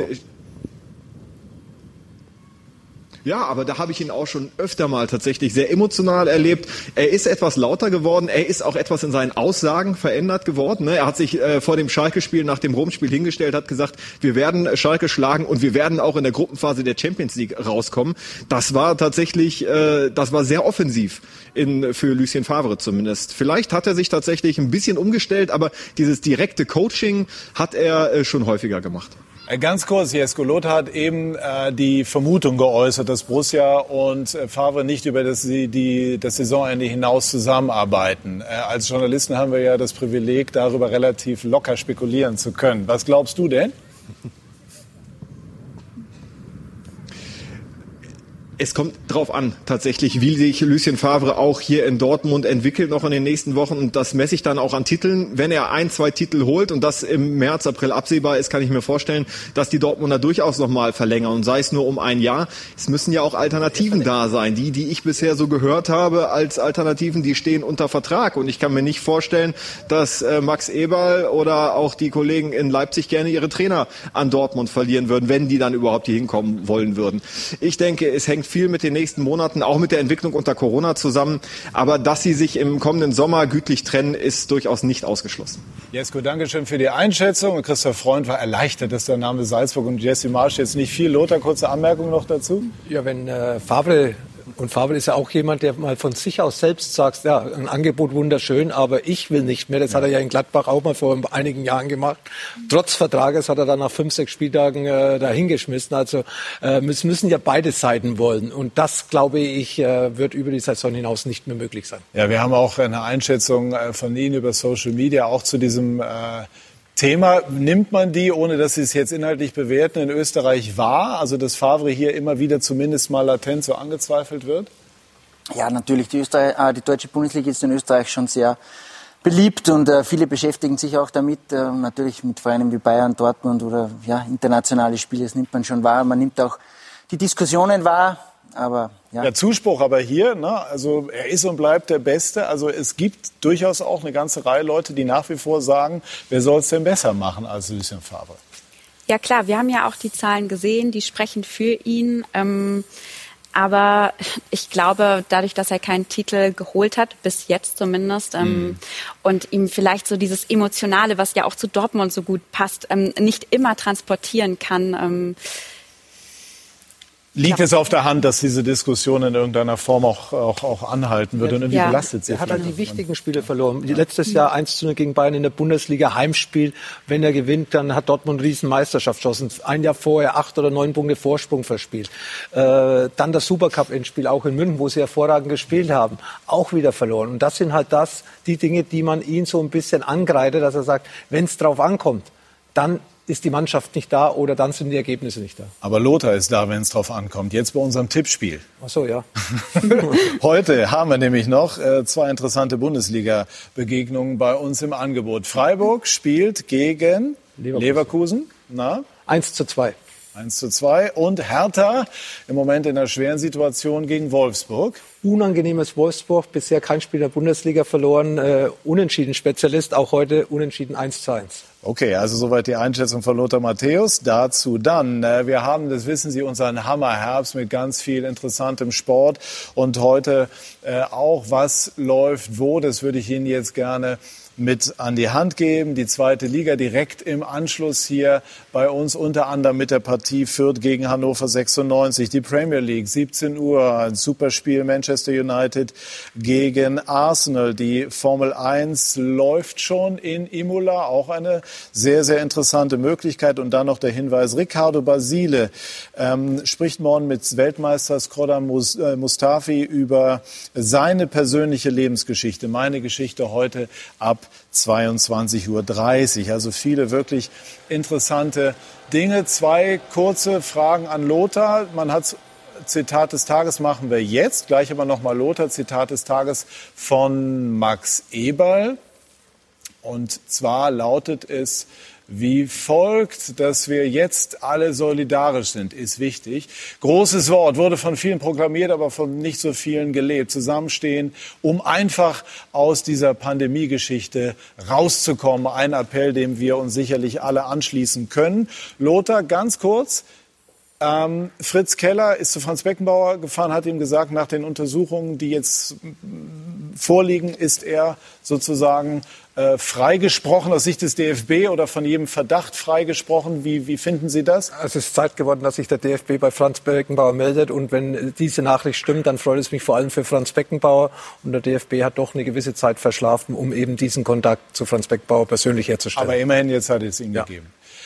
Und Sie sind Ehrenspielführer der deutschen Fußballnationalmannschaft. Und gestern wurde ein anderer Ehrenspielführer wäre 100 Jahre alt geworden. Fritz Walter, ich durfte ihn als junger Reporter interviewen. Sie haben ihn sicherlich erlebt. Was, wie waren die Begegnungen mit ihm? Ja, wie man den Fritz kennt, äh, familiär, freundschaftlich, äh, herzlich und äh, ja, ich glaube, er ist das Gesicht des deutschen Fußballs in der Nachkriegszeit gewesen, als Kapitän, als Vater dieser Mannschaft und als verlängerter Arm des Trainers. Also ja, ich war froh oder glücklich, dass ich ihn kennenlernen durfte. Ja, heute ist hier in München das Wetter, das man Fritz-Walter-Wetter nannte, nämlich Regen. Da hat er besonders gerne und wie so oft besonders gut gespielt. Also ein toller Mensch, ein toller Fußballer, eine wunderbare Runde. Vielen herzlichen Dank Ihnen, liebe Zuschauer. Vielen Dank für Ihr Interesse. Schönen Sonntag noch. Tschüss und auf Wiedersehen.